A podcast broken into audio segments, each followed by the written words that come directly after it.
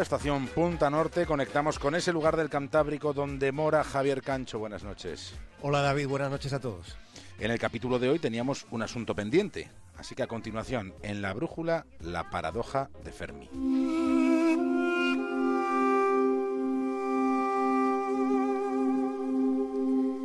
Reparemos para empezar en algunas evidencias.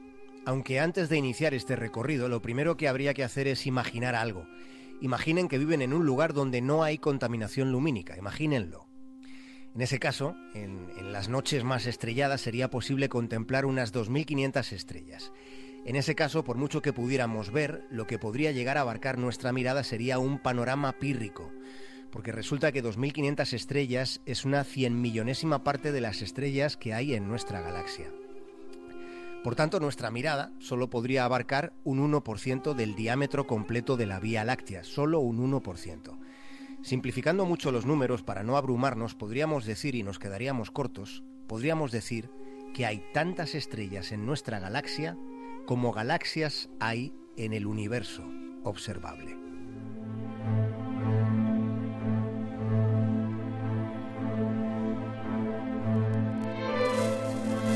Justo debajo de la ventana por la que estoy mirando el Cantábrico, justo debajo de esa ventana tengo un cuadro. Y dentro del cuadro hay una frase. Dentro del cuadro lo único que se ve es una frase. Es una frase que dice lo siguiente. Por cada grano de arena en cada playa de la Tierra hay 10.000 estrellas ahí fuera. Eso es lo que dice esta sentencia, que es un lema para Punta Norte, alguna vez lo hemos mencionado. Por cada grano de arena de playa del planeta Tierra hay 10.000 estrellas en el universo. Javier Cancho, ¿y somos capaces de percibir la inmensidad que nos rodea? Esa inmensidad, David, nos recuerda que, que por mucho que hayamos avanzado, por muy grandes que algunos se crean, nuestra perspectiva es del todo minúscula. Seguimos sabiendo muy poco. La ciencia no puede determinar, por ejemplo, cuántas de todas las estrellas que se calcula que hay cuántas son parecidas al Sol. No tenemos certidumbres, solo aproximaciones a lo que podría ser. Y en esa parte del debate se calcula que entre el 20 y el 5% de todas las estrellas podrían ser similares al Sol. Esa sería la horquilla del porcentaje. Tomemos como probable el cálculo, digamos, más conservador. Esto supone que el 5%, unos 500 millones de billones de estrellas, podrían ser análogas a la nuestra. Luego habría que ver de esa cifra tan mastodóntica cuántas de esas estrellas de tipo solar podrían estar orbitadas por planetas similares a la Tierra, por planetas con condiciones de vida. Y en este caso, los porcentajes que se discuten oscilarían entre el 50 y el 22%. Bien, tomando como posible el escenario menos optimista, entonces saldría algo así como unos 100 millones de billones de planetas habitables parecidos a la Tierra. 100 millones de billones. Esto quiere decir que por cada grano de arena de playa que hay en nuestro mundo, por cada grano de arena habría 100 planetas parecidos al planeta Tierra.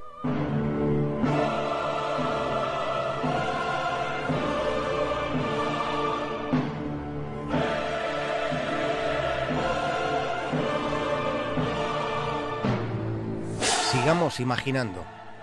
Imaginemos sobre la base de cifras que están en las carpetas de la ciencia. Pensemos en que después de millones y millones de años de existencia, solo un 1% de esos planetas, solo un 1% de estos planetas parecidos a la Tierra, desarrolle vida. En ese caso, y si seguimos con la tesis de que por cada grano de arena que hay en la Tierra, habría un planeta con vida en el universo. Esa sería la ecuación, David. Por cada grano de arena habría un planeta con vida. Ahora imaginemos que solo el 1% de esos planetas en los que hay vida se desarrolla vida inteligente. Esto significaría que habría 10.000 billones de civilizaciones inteligentes en el universo. Madre mía. Bueno, el problema es que muchas de las galaxias en las que estarían esas civilizaciones inteligentes quedan a distancias inalcanzables hasta para la imaginación. Sí, esta que haces, desde luego, David, es una objeción bastante razonable, así que igual podemos restringir el ámbito, vamos a concretar más la estimación. Ciñámonos a nuestra galaxia. No nos vamos a salir de la Vía Láctea. En este caso, los cálculos que se hacen dicen que habría mil millones de planetas parecidos a la Tierra. Podría haber por tanto, 100.000 civilizaciones tan alienígenas como inteligentes en nuestra galaxia. 100.000 civilizaciones potenciales es un número que no parece desdeñable. Entonces, si esta estimación estuviera en lo cierto, ¿dónde demonios están los extraterrestres? ¿Dónde se meten? Pues esta es la paradoja de Fermi. Ya están aquí.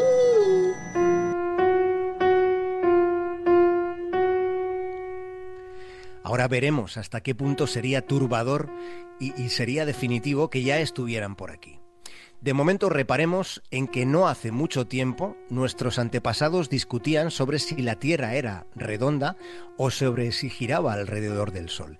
Pensemos en algo que parece pertinente, pensemos en si lo que nos estamos planteando en este momento sobre la vida extraterrestre no está a la misma altura intelectual que estaban aquellos debates de los que, insisto, en términos relativos, no hace tanto tiempo.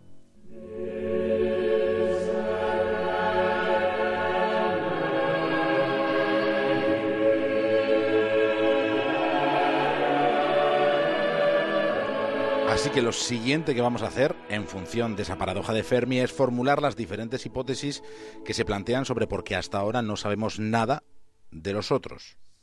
Vamos con la explicación número uno. No hay indicio de otras civilizaciones porque no existen. Este planteamiento parte de la posibilidad de que seamos excepcionales, porque resulte extremadamente inusual que la vida llegue a nuestro nivel de inteligencia. Si esto fuera así, pensemos en que la verdadera lotería consiste en estar vivos en mitad de esta inmensidad tan absoluta, en un planeta extraordinario que sin embargo ahora está amenazado de muerte por nuestra forma de vida. Una forma de vida que la excepcionalidad más excepcional nos habría permitido, David. También hay una explicación, la número dos, y es que somos los primeros. Esa formulación plantea que desde el Big Bang es la primera vez que el universo se ha, se ha llegado, se ha permitido este punto de evolución en la vida, propiciando un grado de inteligencia como el de Trump, como el que, como el que tenemos los humanos. Bueno, explicación número tres. Ni somos excepcionales ni somos precoces. Esta es la explicación más sobrecogedora, porque el sustrato de esta opción está relacionado directamente con algo así como un principio de fatalidad, un principio por el que una parte considerable de las civilizaciones que pudiera haber en el universo, llegado cierto nivel de desarrollo, de tecnología, entrarían en una fase de autodestrucción. Es una eventualidad que en nuestro caso, bueno, podemos imaginar, relacionar pensando directamente en el cambio climático. Pensemos en el viaje que se quiere hacer a Marte. Pensemos en si una vez allí se descubre que hubo vida compleja. El profesor Bostrom de la Universidad de Oxford dice algo muy interesante al respecto. Que no haya noticias de otros es una buena noticia.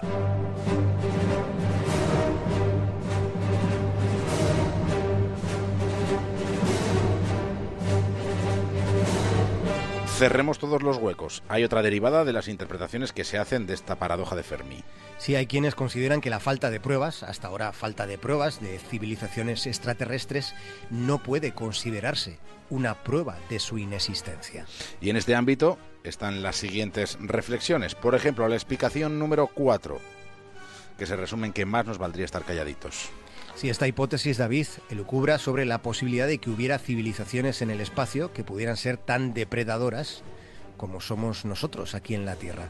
En ese caso, la mayor parte de la vida inteligente de la galaxia lo que estaría haciendo es evitar emitir señales al exterior. En 30 años, buscando algún rastro ahí fuera, lo único significativo fue la legendaria señal WOW de la que ya nos ocupamos aquí. Hay una explicación número 5, que ya ha habido contactos, pero que las élites nos lo ocultan. Estamos escuchando un fragmento de esa película de encuentros en la tercera fase. Esa podría ser una explicación. No parece verosímil que pudiera ocultarse tal revelación, pero quién sabe. Explicación número 6, David. Nuestra tecnología es demasiado primigenia como para poder llegar a detectar algo relevante. Y la explicación número 7, nos están observando y seríamos algo así como un zoológico intergaláctico. Explicación número 8, estamos errados. No tenemos una noción clara de lo que es la realidad. ¿Y si el universo fuera un holograma, como algunos han planteado, y si fuéramos parte de un experimento, y si fuéramos nada más que una simulación de ordenador?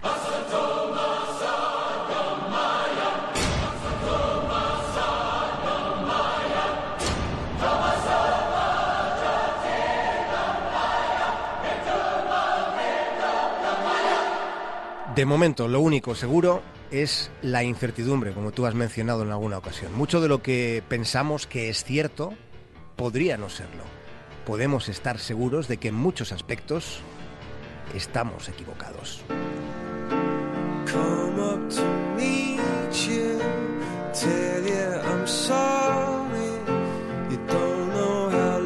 Pero Trump, querido Javier Cancho, ya habita la Casa Blanca. Eso ya sí, eso ya está confirmado.